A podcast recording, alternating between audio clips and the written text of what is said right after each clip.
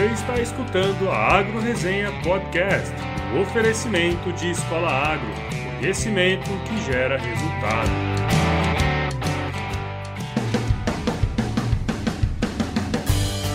Olá, pessoal! Aqui quem fala é o Paulo Ozaki. Seja bem-vindo, bem-vinda a mais um episódio do Agro Resenha. Como você sabe, a porteira desse podcast não tem tramela para quem busca se informar sobre assuntos ligados ao agronegócio. Bom, iniciando aqui mais um episódio do nosso querido podcast e aproveitando o gancho do episódio passado, quando a gente falou brevemente sobre entomologia e insetos úteis, essa semana eu chamei aqui o Maurício Scalope para falar com a gente sobre produção de mel. A produção de mel no Brasil, para quem não sabe, assim como eu também não sabia, tem um importante papel no âmbito mundial. Desde 2002, nós estamos aí entre os maiores produtores e exportadores de mel do mundo. E no ano de 2016, de acordo com os dados do IBGE, a gente produziu praticamente 40 mil toneladas de mel, né? o que nos colocou na oitava posição no ranking mundial. Desse total aí, a gente exportou o equivalente a 24,2 mil toneladas, ou seja, pouco mais de 60% do que a gente produziu foi para o mercado internacional. Só em termos comparativos, o maior produtor do mundo é a China, sempre a China. e eles produziram em 2016 também aproximadamente 500 mil toneladas. A diferença é que lá é o contrário, né? Já que eles consomem aproximadamente 75% de tudo isso e ainda assim são os maiores exportadores do mundo. Resumo da ópera, né? Lá tem gente pra caramba mesmo. Agora, voltando a falar do nosso mel, né? Outra coisa que me chamou bastante atenção foi a visão que o mercado internacional tem do mel brasileiro, que lá no exterior é considerado como premium. Em uma das matérias aí que eu li, que vai estar tá aí na descrição desse episódio, eles dizem que o Brasil é abençoado em função da sua biodiversidade e que a sua localização geográfica se encaixa perfeitamente ao ambiente que as abelhas precisam, ou seja, isso só mostra o potencial que nós temos para produzir mel que a produção de mel é o objetivo das nossas queridas abelhinhas, a gente sabe, né? Mas além disso, é importante lembrar que mais de 80% das espécies vegetais no mundo, inclusive as de importância agrícola, dependem da ação de polinizadores para se reproduzirem. E nesse contexto, as abelhas têm um papel fundamental. Mas vamos deixar para falar desse assunto com o Maurício, porque agora eu quero agradecer aos mais novos cinco membros do nosso site, que são eles? O Eduardo Barbosa, o Diego Ribeiro, meu amigo Dartos, lá do CPZ, lá da Exalc,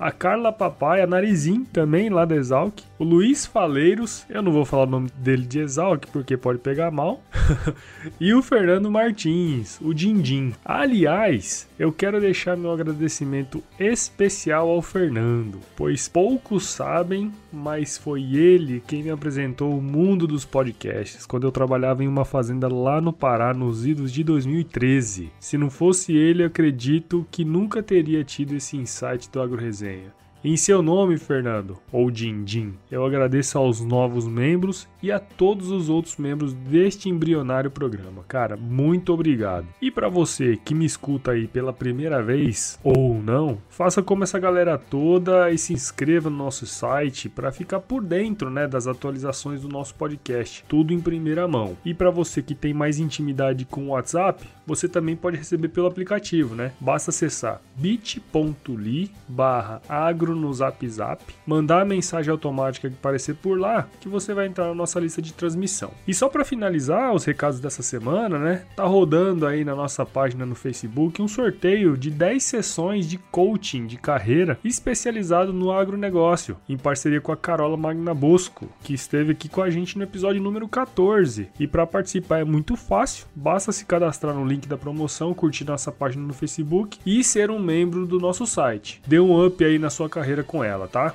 Agora, vamos pro episódio dessa semana. Firma o golpe aí que eu já já tô de volta.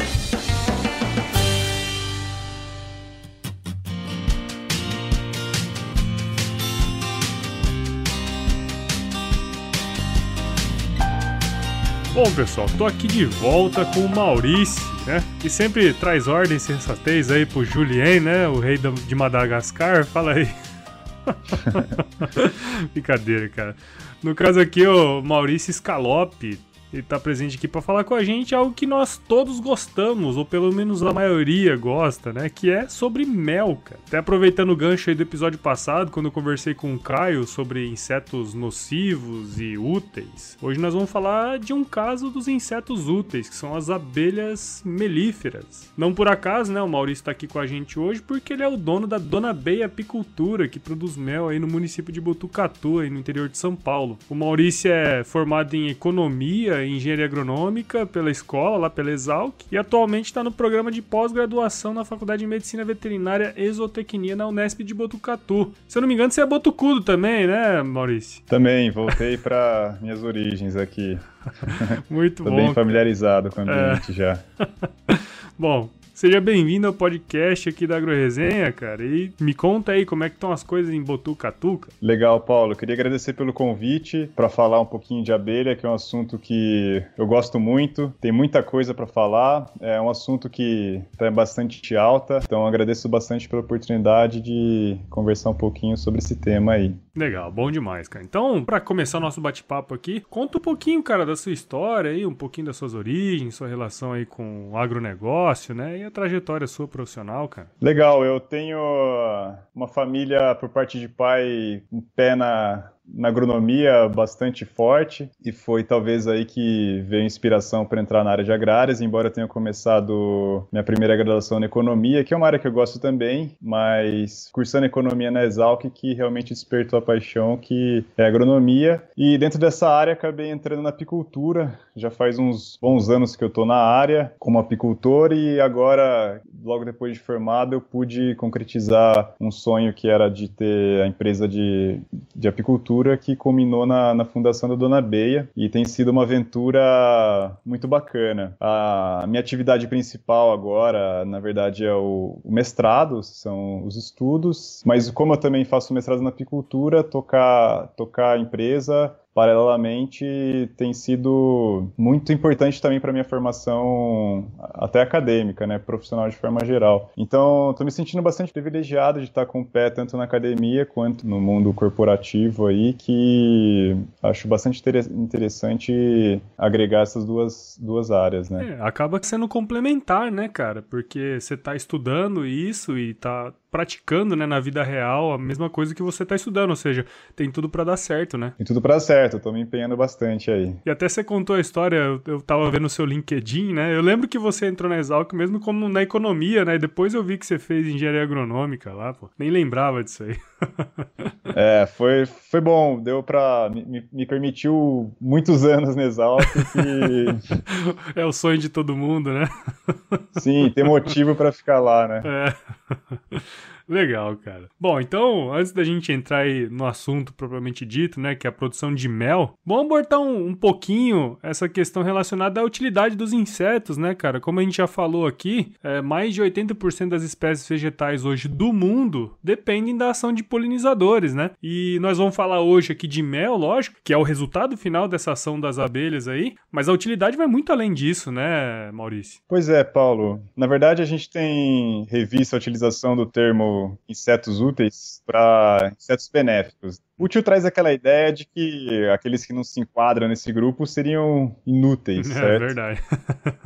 e cada um tem sua importância no ambiente, seja como polinizador, predador, enfim, como membro de, de, dessa cadeia trófica na natureza. E como você mesmo falou, os insetos são um grupo de animais com maior importância na polinização das plantas no mundo todo. E dentre eles, as abelhas são os principais polinizadores. Inclusive, de curiosidade, mas o surgimento das abelhas no planeta, que foi há mais ou menos 250 milhões de anos atrás, coincide com o aparecimento das plantas das angiospermas, que são as plantas que têm as flores como aparato hum. que contém seus órgãos reprodutivos, né? E lá que está contido o pólen, que é o gameta masculino dessas plantas. E o pólen apresenta uma quantidade expressiva de proteína, vitaminas e até mesmo lipídios, e isso fez com que muitos animais começassem a utilizar ele como recurso alimentar, como uhum. fonte proteica principalmente. Então, a partir daí se estabeleceu uma relação de benefício mútuo. E a gente tem inúmeros casos de coevolução entre os animais, e principalmente as abelhas, que bus buscavam o pólen para se alimentar e acabavam ajudando ou mesmo garantindo a reprodução das plantas. Uh, então, não é surpreendente dizer que a diminuição ou mesmo a extinção da população desses polinizadores teria um impacto tremendo no planeta em pouco tempo, tanto no fornecimento de alimentos quanto na própria manutenção de áreas naturais. E isso, infelizmente, vem acontecendo, né? Inclusive, um trabalho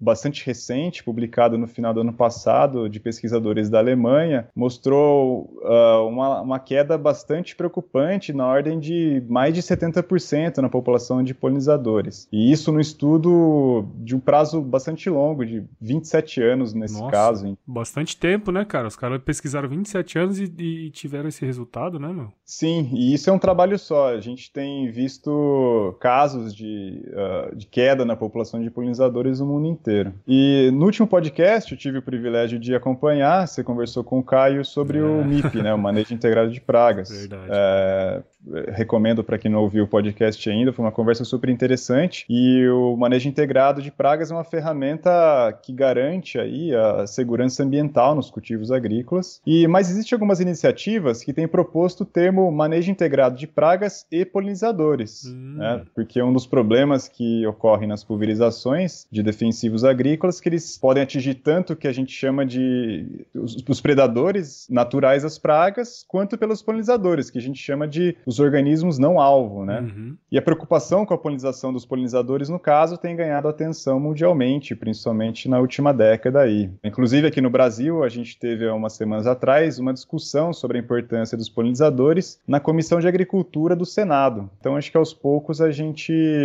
está dando mais atenção e acredito que tende a só aumentar. É, exatamente. Na verdade, a polinização é super importante, inclusive para o aumento de produtividade das culturas agrícolas, né? Sim, de muitas delas. É. Até, inclusive, a, mesmo as autoférteis, uh, existe estudo que comprova que você tem até um incremento nessas, nessas culturas. Então é muito interessante. É, as autoférteis aí a gente pode citar o café, né? Acho que a soja também, né? Isso, exatamente. Legal, cara. É, agora sim, vamos falar do mel, né? Eu acho que é, o mel é um produto, assim, cara, que eu acho maravilhoso, cara. Como que aquele negócio pode ser tão gostoso assim, né, cara? E, e ele é um daqueles produtos produtos assim que tão presente na nossa mesa e muitas vezes a gente não dá a devida importância né, que ele tem. Assim, eu acredito que a maior parte das pessoas não tem muita ideia de como o mel é, o que é o mel em si, né? Então, pode ser até parecer uma pergunta meio besta, né, cara? Mas explica pra mim, o que, que é o mel? Não, legal, Paulo. É uma pergunta bastante pertinente porque é dúvida de muita gente, sim. E o mel, na verdade, é o resultado de uma transformação física e química do néctar que as flores produzem. Na evolução das plantas, o néctar surge depois do pólen e é uma forma de atrair os polinizadores, como se fosse uma recompensa, aumentando a chance de polinização. Muitos polinizadores consomem o néctar em sua forma natural, como as borboletas, por exemplo, e até mesmo as abelhas, mas estas desenvolveram um mecanismo para transformar o néctar em mel. Enquanto o pólen é a fonte proteica, como a gente falou, uh, o mel é a fonte de carboidrato. E as abelhas têm o instinto de estocar uma quantidade muito grande de alimento, no caso, esse mel, que uhum. elas produzem, para os períodos de escassez. Geralmente isso acontece no inverno. E a produção de, um, de, um, de mel de um único enxame em um ano pode ser impressionantemente grande. Assim, uhum. Assim, elas têm uma capacidade de armazenamento incrível. Essa transformação, como eu disse, ela é feita de duas maneiras. Elas desidratam esse néctar de forma que o teor de umidade seja menor de que 20% e adicionam uma série de enzimas que alteram os açúcares açúcares do néctar, que é constituído principalmente de sacarose, e ele é transformado em frutose e glicose principalmente, embora a gente encontre diversos outros compostos uh, no mel. E essas propriedades conferem a ele uma validade indeterminada para o consumo pois é um ambiente que não é nada propício para o desenvolvimento de nenhum micro microorganismo que possa deteriorar esse produto. Isso, obviamente, se houver um manejo adequado do apicultor na hora de extrair o produto, né? É, até armazenar, né? Exatamente. Se depender das abelhas, não acontece nada, hum. mas pode acontecer alguma algum probleminha quando entra o homem para manejar isso aí, né? É aquela, aquela pecinha que dá problema de vez em quando, né? Um tal de ser humano, né? Geralmente é, é ele. É. E tem um registro muito interessante de um mel encontrado numa tumba de faraó no Egito, datada de mais de dois mil anos. E esse mel estava apto para consumo. Ah, é, legal, então, cara. eu particularmente acho isso um fato extremamente impressionante, né? É um produto mesmo. muito especial mesmo. É, uma especiaria, né, cara? Sempre foi tratado como uma especiaria, né? Sim, a humanidade tem contato com abelhas já há milhares de anos. A gente tem inclusive inscrição rupestre de seres humanos extraindo produtos de, de, enxame, e esse produto provavelmente é o mel. E tantas abelhas como o mel e os outros produtos apícolas, inclusive, são considerados muito importantes, inclusive sagrados para muitas civilizações ao redor do mundo inteiro. A gente pode citar os gregos, os egípcios, os maias aqui na, no continente americano e muitas uhum. culturas orientais. Inclusive, só fugindo um pouquinho do mel, mas a, a própolis, que é um outro produto apícola, era usado na mumificação. É, hum. pelo seu poder antibiótico natural, ele impedia a deterioração desses corpos que eram mumificados, ah, né? Que legal, cara, não sabia disso não. É, a própolis é uma substância incrível também e eu iria gostar muito de poder falar sobre isso, mas deixa para uma outra ocasião.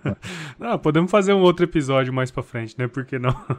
Seria ótimo. Ah, e só para finalizar essa questão do mel, aqui no Brasil a gente ainda não tem uma cultura de consumo tão estabelecida, né? A gente não tem dados oficiais de consumo, mas é. alguns levantamentos apontam que o brasileiro consome em média entre 150 e 350 gramas por ano, que na verdade é muito baixo quando a gente compara com países europeus, por exemplo, que chegam a consumir mais de um quilo e meio por Nossa. habitante ano. Então, o brasileiro ele ainda considera o mel mais como um remédio, né? Então acaba usando verdade, mais como para fazer xarope, dor de quando tem uma dor de garganta, e inclusive as vendas no inverno elas realmente aumentam, aumentam né? muito em, em, decorrência desse tipo de cultura, de, né? Praticamente uma cultura isso aí, né? É, é cultural, né? E na verdade o que a gente a gente trabalha com mel quer mostrar que na verdade é um alimento extremamente nutritivo que pode, deveria ser consumido diariamente uh, dentro das recomendações uh, nutricionais aí de cada pessoa, né? É interessante. A gente gosta de tomar um pouco com pinga também, né? Também cai bem, conhaque, ou seja, múltiplos usos. Múltiplos usos. Bem lembrado. Legal, cara, muito bem. É, cara, e outra coisa também que é bem interessante do mel, assim, é que é direto a gente vê, assim, algumas pessoas falando, ah, que eu gostaria de, de ter uma caixa de abelha lá no sítio, não sei o que. Eu mesmo já pensei nessa ideia umas várias vezes, e depois que nós terminar essa conversa aqui, eu quero trocar uma ideia com você. E, e, e, eu acredito, assim, que muita gente que é pequeno produtor também já pensou nessa possibilidade, né? É, o meu pai, por exemplo, já teve umas caixas de, de, de, de abelha lá no, no sítio, né? Nesse caso, assim, ó, tem como você dar só uma introdução pra gente de como que se faz para produzir o mel? Claro, Paulo. É, só queria chamar atenção para um detalhezinho aqui. Quando a gente fala de apicultura, a gente está falando da criação de abelhas que são da espécie que a gente chama de Apis mellifera. Uhum. É uma espécie exótica e ela possui diversas raças. E ela foi trazida aqui no Brasil, primeiramente pelos imigrantes europeus, que trouxeram raças europeias é, em diferentes momentos da nossa história aqui na colonização, uhum. e depois de uma raça africana, que era parte de um, de um programa de melhoramento genético, isso na década de 50. Então, na verdade, a gente tem aqui, uh, não só no Brasil, mas em praticamente todo o continente americano, um híbrido, um polihíbrido, na verdade, uhum. da espécie Apis mellifera, que é chamado de abelha africanizada. Eu queria chamar a atenção também é, que apesar da, gente tratar de uma espécie, o Brasil possui uma, enfim, uma diversidade bastante grande de espécies de abelhas nativas, né? Hum. E dentre esse grupo, a gente tem as abelhas uh, sem ferrão, que tem um potencial gigantesco de uso ainda praticamente inexplorado, né? Verdade. Mas esse também pode ser tema de, de um, próximo, um próximo episódio. Aí. Temos vários temas, então, né? Sim, estou muito contente com a possibilidade de próximos ganchos aí. Legal, legal. Mas, mas enfim, vamos lá para apicultura, né? Que foi a pergunta aí. Ela, ela pode ser aplicada em diversas escalas de produção, desde o apicultor robista, que gosta de ter um ou outro enxame na chácara dele, no rancho e tal, para ter um melzinho ali para para consumo próprio, né? Uhum. Até os apicultores comerciais de grande escala, que têm apicultura como, como meio de vida. Aí. E no meio desse caminho, a gente tem produtores rurais que têm apicultura como atividade complementar, e, e eu acho esse um, um fato bastante interessante da, da, apicultura, né? Isso pode acontecer tanto para uma, uma, um, um produtor uh, pecuarista que cria animais, ou para um agricultor, né, que uhum. tem lavoura ou etc. E na agricultura, além da produção do mel, o produtor ainda pode ter benefício de aumento da produtividade uh, através do incremento na polinização da cultura que ele cultiva. Além disso, né, como se prevê que em todas as propriedades rurais a gente mantém a área de preservação, a apicultura é uma maneira bastante interessante de você obter renda dessas áreas preservadas. Né? Então, a apicultura, em relação a outras culturas agrícolas, ela tem um investimento inicial relativamente baixo, e uma renda bastante interessante. Então, eu particularmente acho uma atividade complementar muito interessante que pode ser aplicada em praticamente todas as regiões do nosso país. E é interessante lembrar também que a gente tem o mel como carro-chefe da apicultura, né? Mas a gente tem a possibilidade de produzir pólen, própolis, geleia real, cera e ultimamente até a apitoxina, que é o veneno da abelha, e todos esses produtos possuem alto valor agregado, um mercado muito grande a ser explorado ainda, enfim, diversas possibilidades aí de da gente incrementar a renda de um produtor rural, melhorar sua qualidade de vida e ainda beneficiar o meio ambiente através da, da presença dessas abelhas na, na propriedade dele. Muito bom. E aí, cara, vamos entrar num outro tema aqui, que outro dia eu tava fuçando lá no seu Instagram, né? No Instagram do Dona Beia. fazendo, Legal. Fazendo um merchan aqui. Obrigado. E, e, assim, cara, é interessante essa coisa, né, cara, desse raio gourmetizador que, que tá rolando aí, né? Só que assim, é uma coisa que eu acho muito legal, porque ele, ele te estimula, sei lá, consumir produtos que são feitos de forma mais artesanal. Eu acho interessante isso. E aí, eh, até em função dessa questão, a gente tem prestado mais atenção à qualidade né, dos produtos em, em detrimento ao preço, quando o normal seria o contrário, né? E no caso do mel, é, eu vi lá que você postou algumas coisas relacionadas à qualidade, né? Quais são os principais parâmetros de qualidade e como a etapa do campo pode ajudar nessa, nessa questão? Legal, Paulo. Esse é um tópico bastante interessante e é inclusive o que a proposta da, da, da marca Dona Beia tem buscado explorar. É claro que existe alguns exageros às vezes nesse, nesse raio gourmetizador.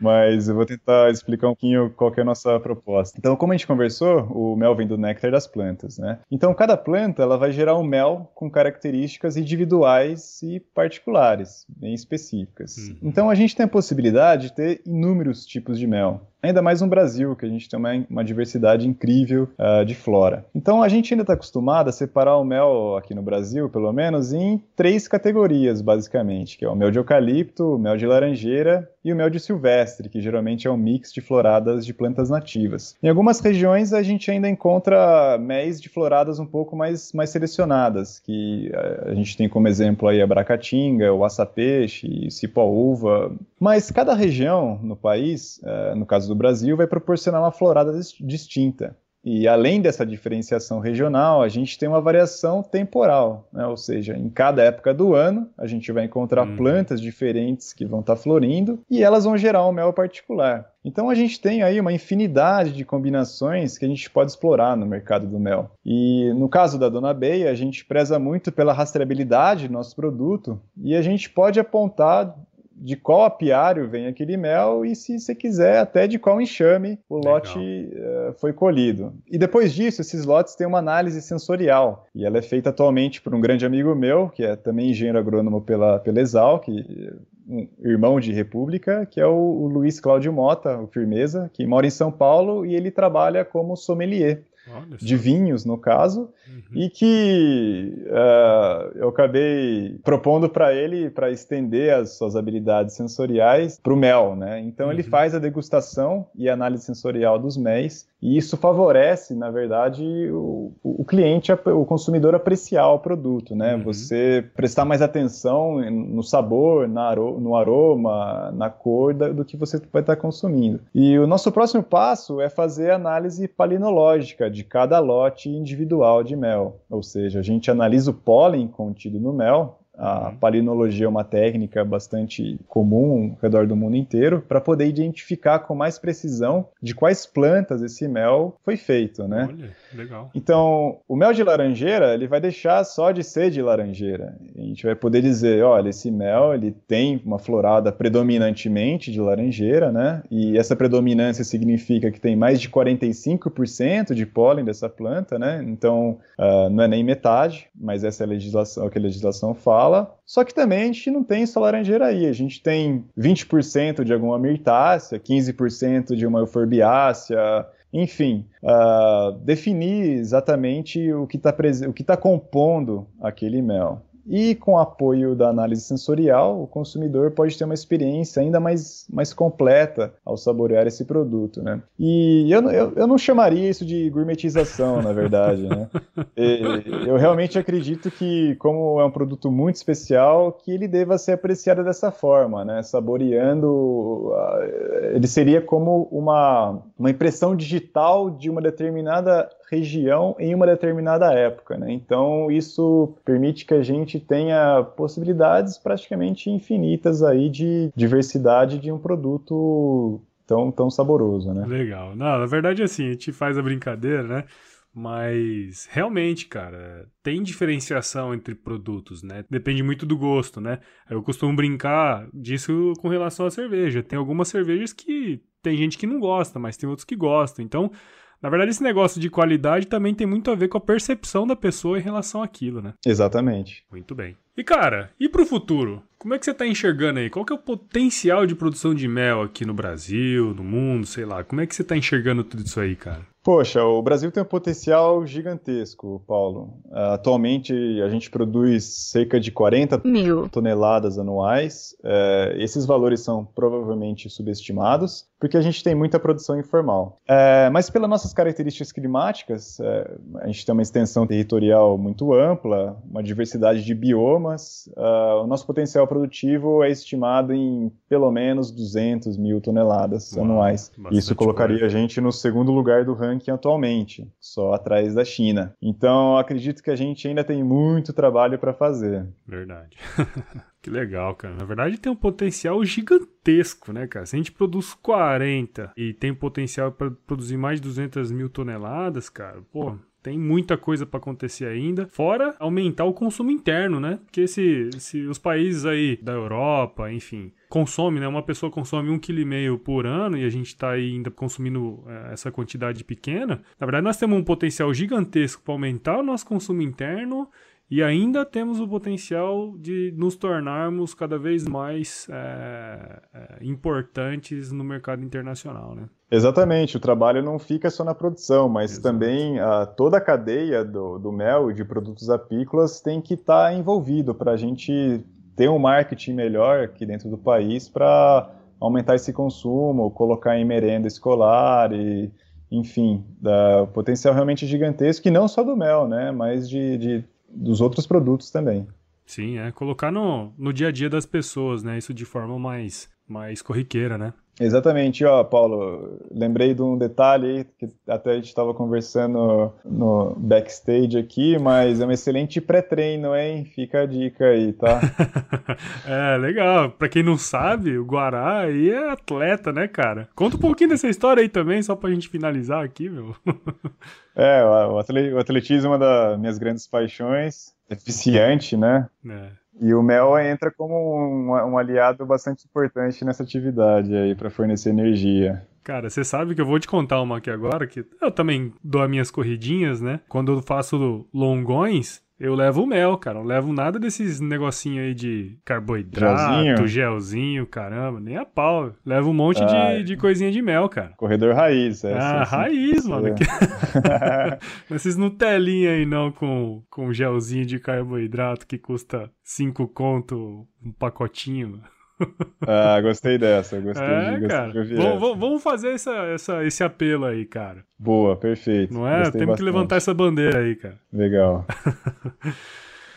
Bom, Maurício, cara, pô, muito obrigado mesmo, cara, por participar aqui com a gente no Agro Resenha Podcast. Eu espero que a galera aí tenha compreendido melhor um pouquinho sobre a produção de mel, né? Todas as suas nuances, porque a gente não tá falando só de mel aqui, né, cara? Nós estamos falando dos benefícios dela para com as culturas agrícolas, estamos falando de outros produtos como o pólen, né? O próprio própolis. Então, pô, tem um monte de coisa que a gente falou aqui que eu acho que é legal. Falamos de forma superficial e eu acho que a gente tem que voltar a conversar sobre algumas coisas mais específicas. E mais do que isso, né, cara? A gente trouxe aqui a importância econômica desse setor, que muitas vezes a gente olha para ele com, com rabo de olho, né? Mas é um é. setor bastante importante, né, cara? Assim, no contexto mundial é bastante importante. Sim, é, tem, como a gente pôde conversar um pouco hoje, tem muito a crescer. Mas eu queria agradecer muito pelo espaço para poder falar do, do, nosso setor aqui, da, da apicultura e, e também da, um pouquinho das abelhas sem ferrão, que seria bastante interessante a gente falar mais para frente. É um setor, como a gente pôde conversar, que tem uma importância muito grande e é subestimado, né? Então, agradeço muito pela, pela oportunidade de falar. Queria parabenizar pelo trabalho também. O, sinceramente, eu não era muito adepto do, do podcast. Acho que você mesmo falou que não é tão cultural aqui no Brasil, é. mas é uma percebi que é uma excelente forma de, de, de, de mídia. É perfeito, por exemplo, para estar tá dirigindo dirigindo tal, e, e escutar, ou enquanto faz alguma outra atividade. Então, parabéns pelo seu trabalho, o canal está excelente e obrigado novamente. É, não, obrigado você por participar aqui de novo, né? E é isso mesmo, cara. Eu, eu, eu, também não era um cara extremamente adepto ao podcast. Eu conheço recentemente, que conheci em 2013. Na verdade, assim, nós fazemos muitas coisas que são mecânicas, né, cara? Nós cozinhamos, a gente dirige, a gente caminha, a gente faz um monte de coisa que é mecânico, que é um tempo que a gente pode adquirir conhecimento. E quando a gente começa a entender o que é o podcast, eu mesmo não escuto quase nada sobre agronegócio no podcast, eu escuto sobre outras coisas. E eu acho que a gente pode utilizar melhor o tempo que a gente está fazendo coisas mecânicas. E o podcast é uma coisa interessante. E eu acho que no nosso setor tende a crescer muito. Mas enfim, esse é um papo para outro podcast, eu acho. Legal.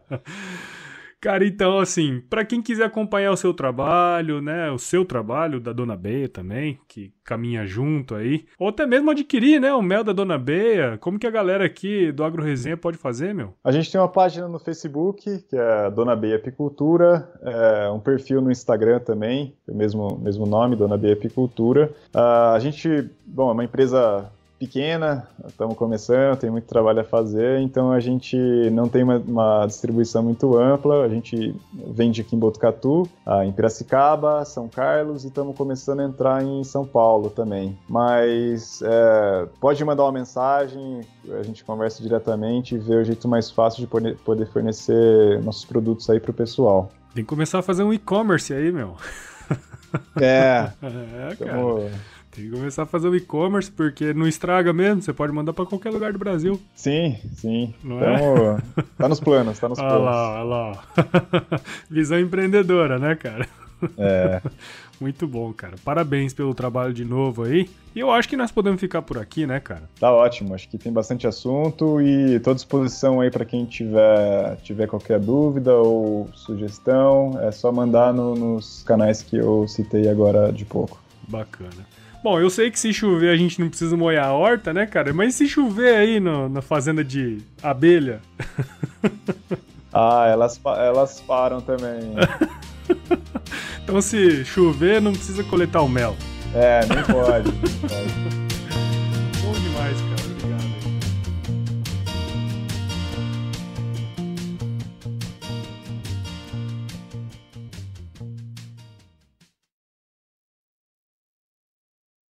A produção de mel no Brasil. Não, acho que melhor não. E nesse contexto, você escutou a Agro Resenha Podcast, um oferecimento de Escola Agro, conhecimento que gera resultado.